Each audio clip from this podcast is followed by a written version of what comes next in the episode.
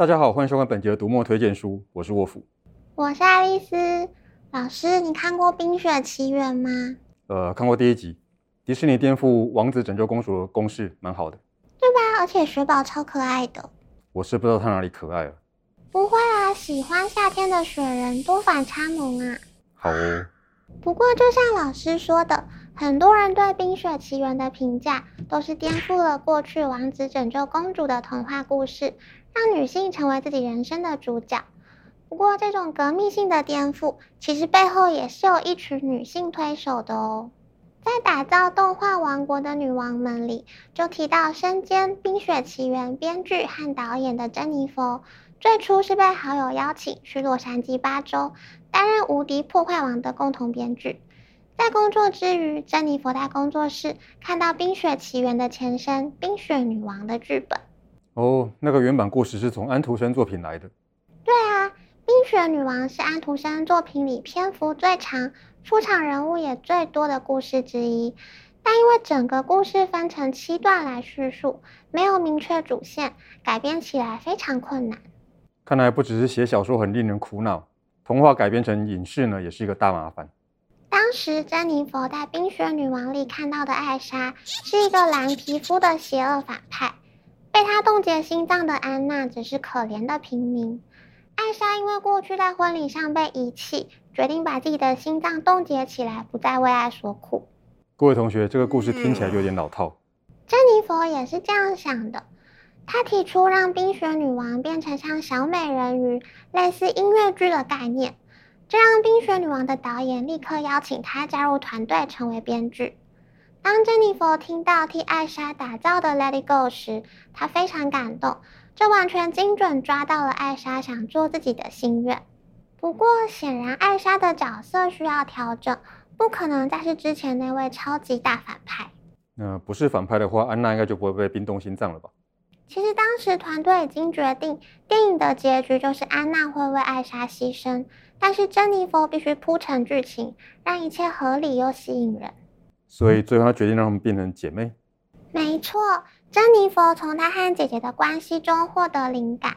父母离婚后，其实珍妮佛和姐姐渐渐疏远了。但当珍妮佛面对男友意外过世的痛苦，姐姐成为她最有力的心灵支柱。这些和姐姐亲密又疏离的关系，都在后来我们看到的《冰雪奇缘》里。而且珍妮佛还在迪士尼举办了女性高峰会。邀请所有部门的女性分享身为女性和姐妹相处的经验，这个听起来挺有意思的。毕竟我就没有跟姐妹相处的经验。就我跟姐姐相处的经验，就是相爱相杀。教我数学的时候会嫌我笨，但是外人欺负妹妹是绝对不行的。就听起来像是会打架的那种姐妹。不过在《冰雪奇缘》里，艾莎和安娜是没有打架啦。但像安娜邀请艾莎堆雪人，他们彼此间微妙的关系变化都非常真实。《冰雪奇缘》也是这样一步步打破传统框架，让爱战胜恐惧，让女性成为女王。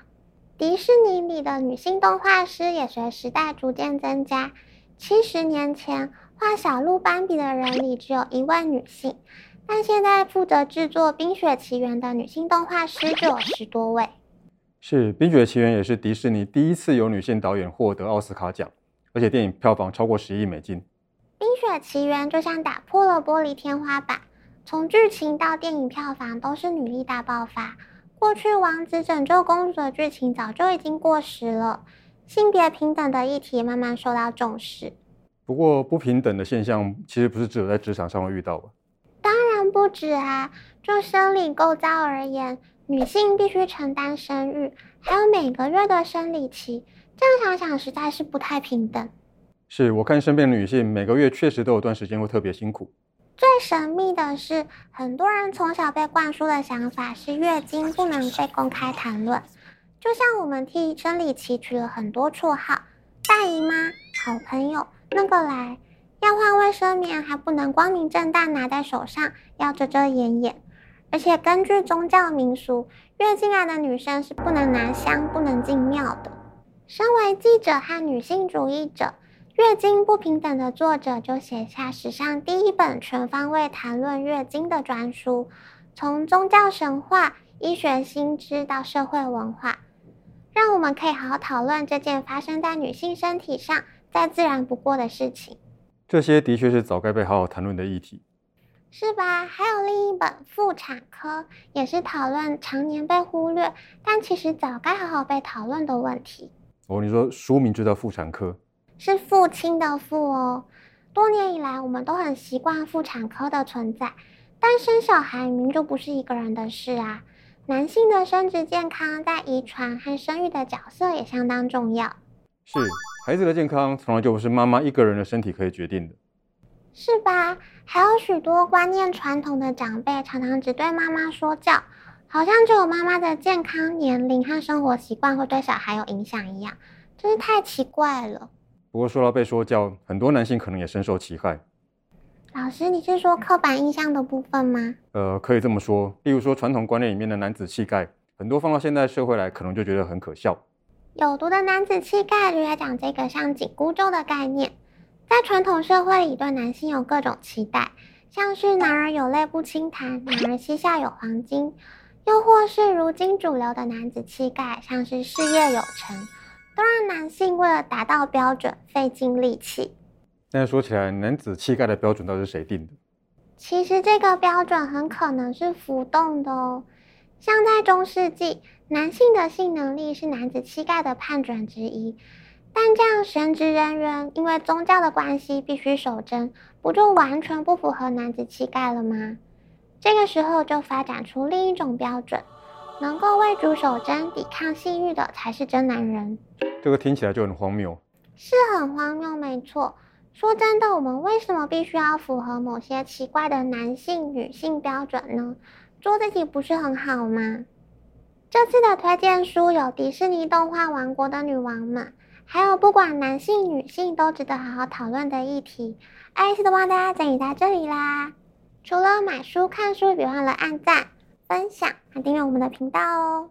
好，收工了，收工了，拜拜。